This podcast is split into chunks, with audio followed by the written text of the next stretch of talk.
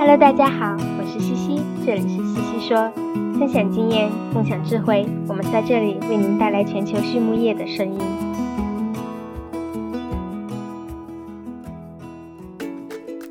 感谢西西说的合作伙伴们：美国达农威公司，值得信赖的营养与健康专家；海纳川生物，微生态制剂领跑者，利用生物科技创造崭新价值；优宝生物，三和药业。让健康养殖更简单。隆昌动宝十七年专注研制天然提取添加剂，引领畜牧业节能优产。拉曼动物营养，全球顶尖的酵母和细菌微生态产品生产供应商。大地汉克三十年专注为动物提供美味与健康。岭南动宝让食品和伴侣动物不断丰富我们的生活。禾本生物专业酶制剂全球供应商，深耕生物发酵二十年。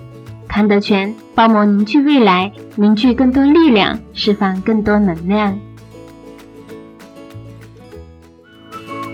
浪漫动物营养隶属于百年家族企业拉曼集团，致力于研发、生产和销售高附加值的酵母菌和细菌微生态产品。基于科研创新、效果验证和应用经验，拉曼动物营养能针对不同客户诉求，提供最适合的菌株匹配和量体裁衣的应用方案，已逐渐成为畜牧业领域全球顶尖的酵母和细菌微生态产品的生产供应商。拉曼动物营养的使命是通过自身精湛的专业能力。及持续盈利的解决方案，携手合作伙伴共同引领行业发展，实现客户的日臻卓越。Today we have Dr. Brett Ramirez, and uh, he's going to chat with us about how to optimize tunnel ventilation in pig barns. So, thanks, Dr. Ramirez, for um, joining us today. Awesome. Yeah, pleasure to be here. Looking forward to it. Yeah, appreciate your time and. Uh, we always like to start with uh, you sharing your career so far and how you got involved in the pig industry. Yeah, so for me, um, it's a little took a while to get there, but eventually made it, and really happy to be here. Um, like most engineers, um, we always have a parent or somebody in our close relative that's an engineer. So it was really easy for me. My dad's in a civil engineer, so I was like, "Well, check, I'll be an engineer." Nice. Um, the next part was I knew I wanted to do something in food production. Didn't have a lot of experience, but I chose ag engineering as it kind of fit the best of both worlds. And from there, I just got involved in undergraduate research, and that took me down the route to to pigs. So I ended up do, working on beef cattle for my master's at the University of Illinois, and then came over to Iowa State to do my PhD uh, with Dr. Steve Hoff, and we did all things pig here in Iowa. So wow. um, that's how I ended up here. Very cool. I love I love that. Very nice. Yeah, it's it's it's awesome. I think you're the first agricultural engineer that we have on the podcast, so that's that's cool. I was gonna ask you. You know, I would be remiss if I didn't ask about why we raise pigs indoor, right? And a lot of people don't understand that. So, what are your thoughts on that? Yeah, you know that's that's a great question, and it's really fitting kind of for what for what I do, you know, as as working on ventilation and the environment, um, kind of goes back to you know we we we raise pigs indoor to really protect them from the harsh climate and give them the most um, productive environment possible. Um, you know, there's other things with protecting them for predators, um, increase efficiency from a um, labor standpoint, but really it does come down to um, protecting from the climate and keeping that barn temperature nice and um, in their thermal neutral zone for a large part of the year. Very cool. Very nice. That that makes total sense. And um, you know, when you think about ventilation, it's it's a hot topic. I, I think you know, and uh, it's great to have you here today. So, what are the biggest issues when managing tunnel ventilation specifically? Yeah, when we're talking specifically about tunnel ventilation for pigs, um, you know, the goal of tunnel is uh, main reason is to maintain a elevated airspeed or wind speed across the pigs. Usually we're shooting for about 350 to 400 feet per minute. That goal is to, to really remove the heat from the pig, kind of giving them a cooling sensation. So with that in mind, some of the things we need to keep in mind when managing tunnel is um, a making sure we have that wind. If there's no wind, we're effectively not really providing any cooling and really the big driver of that is our fans. Um, And with that comes making sure our fans are performing optimally. That means belts are tight, um, functioning correctly, they're clean, cones are on.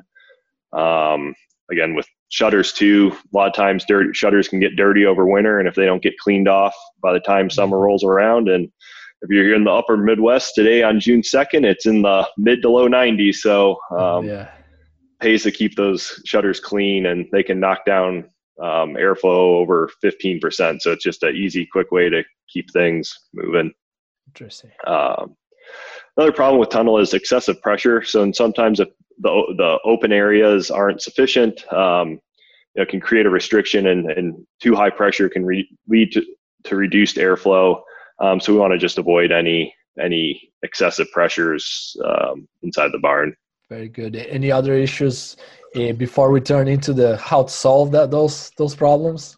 Um, there's a lot of other common questions about running pit fans um, during full tunnel. Uh, generally, not really recommended. Um, same with making sure inlets are fully closed during full tunnel. Um, they can inlets can slowly shut as the, we go through those first, you know, stage five, six, seven, or uh, six, seven, eight, depending on the system. Mm-hmm. Um, sometimes those can be issues. Um, usually, it's up to there's an SOP in place or some good um, experience that leads to making those decisions. Very good. So now thinking on okay, how can we fix some of those issues? What what what do you have in mind? A lot of issues come down to cleanliness and uh, performing routine maintenance. Um, you know, I always when talking with producers, I always like to think about you know most of the time when people are walking through the barns, they're thinking about you know thousand different things, right? There's so many aspects that go into raising pigs, and I always like to try to you know carve out a little bit of that focus on on the ventilation system. So checking equipment, using you know your eyes, ears, um, you know smell, touch if you can, um, and really just making sure you know the ventilation system's going. So that's checking actuators, you know, looking at fans, cleaning fans, um, you know, taking some. You don't you know you don't really know much until you have that measurement. So if you're able to measure airspeed in the house, check your temperatures, those sort of things are all important to making sure that ventilation system's working because it is you know the mechanical system and just like anything mechanical like your car you know even you could say your iphone for example you know it all does need some maintenance at some point so making sure we're getting that stuff done always keeps ventilation in tip top shape very cool any general comments on the stages you know for folks that are not familiar uh, how those work so traditionally, um, for ventilation for animal houses, we use a stage-based system. Um, very common when we first started moving pigs indoors. The first integrated controllers used four stages. Um, essentially, each stage is a series of on-off fans. Um, we eventually then moved into the first stages being variable speed fans, but those stages are um, just basically the sequences as the temperature inside the room warms up Mm-hmm. We increase the number of stages to increase the ventilation rate through the facility to maintain um, maintain a good environment. Very good, very good. And another question that just came to mind was um, not as much related to to the to the ventilation see, but but I guess it's super related, which is the temperature in the barn, and specifically late finishing. Do you and I don't know if you have that right there or top of your mind. What do you recommend today for that late finishing temperature target because as we all know like what happened the last 40 years in pig production these pigs are producing so much more heat than than a long time ago yeah um, that's a great question. I you know i don't have any good evidence to suggest it but i think we can get a little bit less conservative and you know less than 62 i think is okay. Um, you start to run into other issues with barn components if let's say if you do have late finishing in december in the midwest uh, you, you might not want to run your barn at let's say 55 you're going to start to risk freezing pipes and other issues. But i don't think going cooler hurts right yeah specific on those heavy pigs yeah uh, it's, it's super interesting to see i mean the I think last time I saw some data on the response, feed efficiency response compared to temperature is is like a, it's like a U, right? So you wanna you wanna find that sweet spot there. Otherwise, you're gonna be hurting feed efficiency if you're too hot or too cold. From that standpoint. Yeah, and always my what I find interesting on that is kind of the shape of the U, whether it's it's a really tight or is it you know that range is what I think we still have a lot a lot left to learn on. You know, to I break it down. There's a thermal neutral zone, which is kind of our general aim for mm-hmm. ventilation. We like to just kind of keep it in there because we know we're not going to get too much penalty on feed efficiency. Mm-hmm. But if you dive one more level into what we call the thermal comfort, is where that's where that that optimization point is, and that's mm-hmm. where I'm not sure if we found that yet because it's pretty. You know, it takes into account airspeed, humidity, temperature, surfaces, and all these other things that are a little bit harder harder to understand and relate right? And I guess that leads into the next question, Brett, which is um, I always thought about it. I mean, specifically, something that comes to mind is right after weaning those, you know, newly newly weaned pigs. I'm like, okay, what's that optimal temperature for those pigs, for example, or ventilation for that uh, for that matter? But then it comes around that hey, it's kind of hard because if you're gonna run a study like that, you need multiple rooms and you know and if you have one room with a given temperature or ventilation setting that's one experimental unit and then you need multiple of those so and then if you have small rooms now it's not your actual environment and that you're going to be extrapolating that information so it's pretty big ta- challenge so how do you guys go around that that big challenge right there Oh, that's a great question, and and I've been mulling on it for the last two days since you sent it to me. um, it, it, it's uh, it's just a challenge. It, it's really hard, um, and I don't think we often don't do it for that reason. Is there's so many parameters that go into running those types of studies and getting small rooms and accounting for all the different factors that go into it. I think that's again where it goes to those you're looking for a really large gap in knowledge that hasn't been updated much in the last 30 years in pig production is the impact of all those factors on the pigs um, you know thermal neutral zone or then getting into daily gain or feed efficiency i tend to do things at the the barn level mm-hmm. um, you know looking more at system development rather than environmental treatments um, mm-hmm. um, just because because it is pretty challenging um, to do that setup yeah.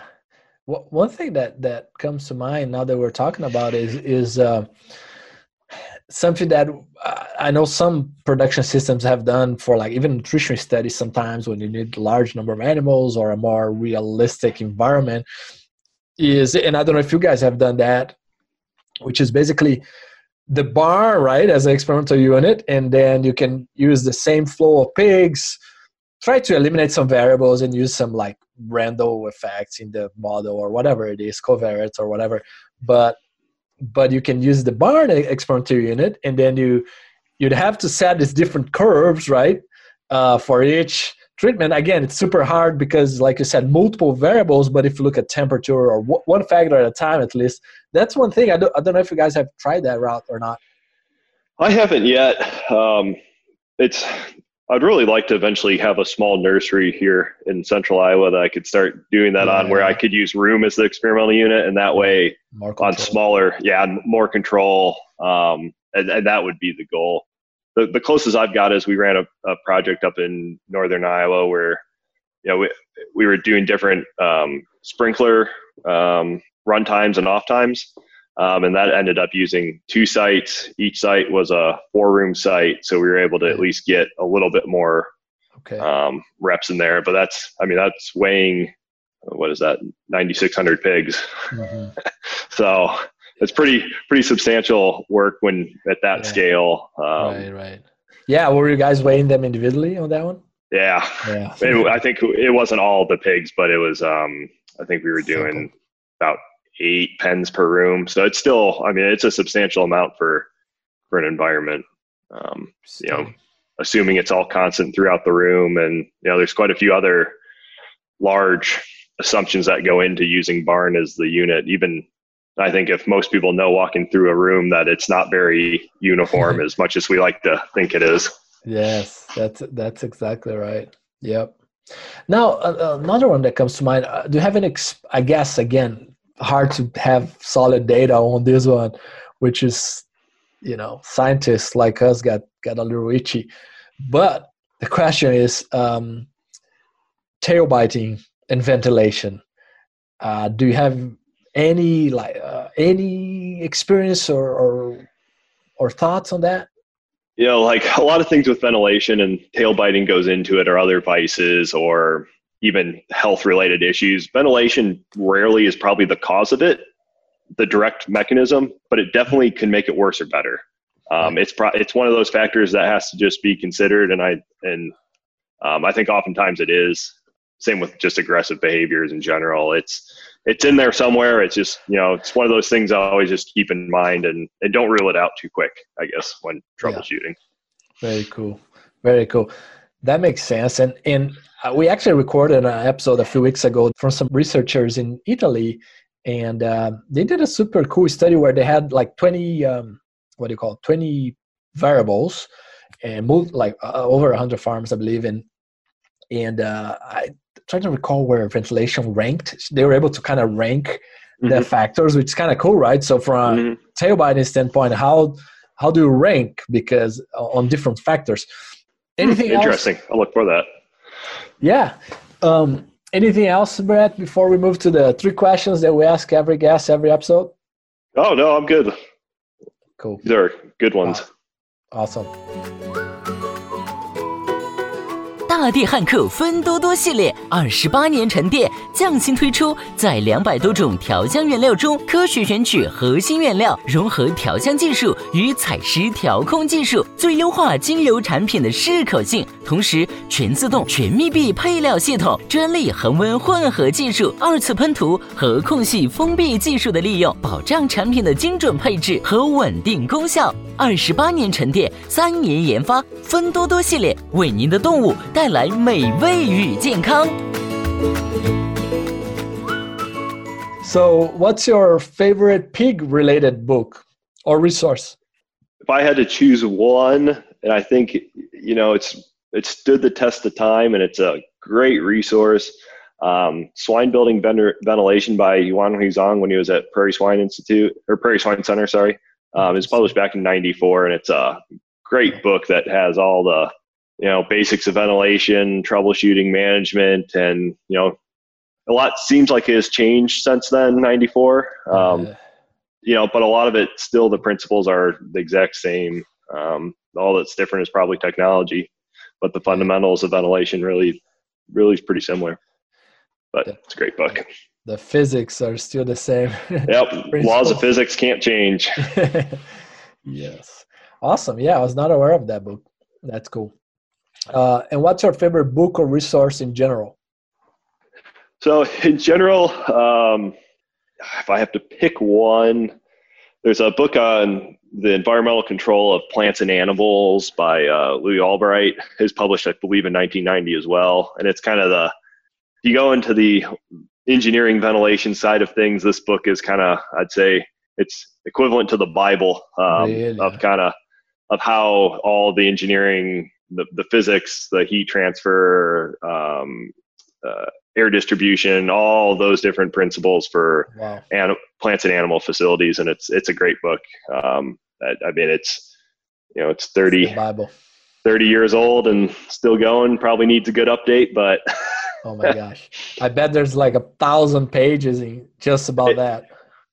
And it's amazing. If you really like get into the nuts and bolts of of, of it it's you know as as we were talking about the art and the science and you know mm-hmm. there's there's a lot of science there. It's just pretty when we get to the building level it's really hard to sometimes for models and other other engineering principles to to be used well just because of the complexity of, of some of these systems is just immense. And very cool any i guess any book uh, outside of agriculture that you have read or that you like or yeah i haven't read too many books lately i'm trying to actually think of what the last book i read was or it could be resource as well if it's not a book I'm a big fan of podcasts. That's oh, nice. cool, cool. like a good mix of news. Um, Star Talk uh, Radio with Neil deGrasse Tyson's a good one. Um, oh, nice. Yeah. Yeah, it's a I love I really like enjoy that podcast. Um, That's cool. I haven't listened to that one yet much. That's cool. It's a good guy. um, yeah, I Yeah, I like that. No, I like that one. I like that one as I answer Neil deGrasse Tyson. Very cool. Very cool. So, lastly, Brett, uh, what uh, do you think sets apart successful swine professionals from those who are not? So I, this is a great question. I think. Um, I think one of the things I came up with is being uh, intellectually curious. Um, that's probably because that's kind of what motivates me. But I think for a lot of people, and you know, talking within the industry, you really see those people who are intellectually curious are are definitely on a different different level. Um, you know, the, that just motivation, the passion that goes into that curiosity, I think, is really what um, sets some people apart. Um, another one that I see in this is probably more from my ventilation aspect Mhm. is, uh, you know, the people that reject the answer of because we've always done it this way. Mhm. Um, you know, it's, here's a lot of time. Well, why don't we do this? Well, we did it that way for 30 years. Well, yeah. doesn't mean it's right. There's and there's tons of good experience in there that is definitely worth every ounce. But um, being able to challenge that status quo and and and some of that, I think, as always, um, it kind of gets you that next level of respect and um, you know, it kind of again, it feeds into that intellectually curious uh, mindset of um, kind of pushing beyond the norm and, and innovation and driving the industry forward. So that's kind of Yeah. No, that makes total sense. And that matches a few of the guests we had that had the same, you know, the curiosity and be able to ask the questions, right? Um, that's cool. Um, that that's cool. And, and something that that uh, comes to mind is um, when you said about, um, you know, it, it's always been done that way. Is one good example today is the space shuttle program, right? Man, that was like 30 or 40 years old, and and I mean, you had the accident. I think it was close to the end, and uh, that's pretty old technology. Like in 2009 or 10, they were still flying that, right? Super Mhm. old. And then you have now the for those that are into this space right now with the Dragon capsule there. I mean, that's super hi- like high tech. That's amazing. And sometimes we need to just open our minds and be and be open to, to those things, right? For sure. Yeah, no, I completely agree. And it's yeah, it's just when you kind of get move on beyond that and and and and start thinking and it's amazing what, you know, what you can come up with and what's possible. Awesome. Dr. Ramirez, uh, appreciate so much your time. Thanks for uh, clarifying these points about ventilation. That's a topic that comes up every day in the barn. So Awesome. Thank you. Appreciate it.